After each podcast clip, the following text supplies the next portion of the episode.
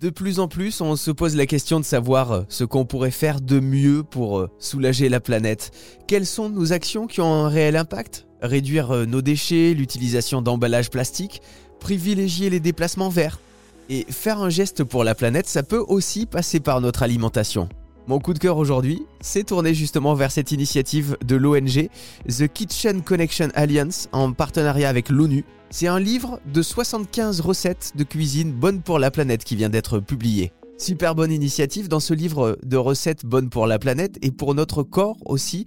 Des chefs du monde entier et des agriculteurs biologiques ont travaillé main dans la main pour nous proposer la crème de la crème en matière de cuisine responsable.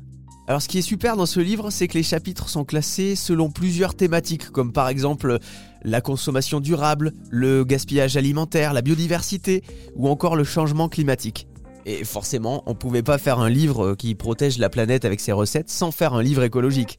Puisque sa conception, elle l'est aussi écologique. Les pages sont imprimées sur du papier durable, certifié par l'ONG International Forest Stewardship Council, pas facile à dire. Et dans ce livre, on, trouve des recettes avec euh, écrit dessus l'empreinte carbone qui correspond. Et la super bonne nouvelle, c'est que prochainement, ce livre il sera adapté dans une série documentaire qu'on pourra regarder à la télé. Trop cool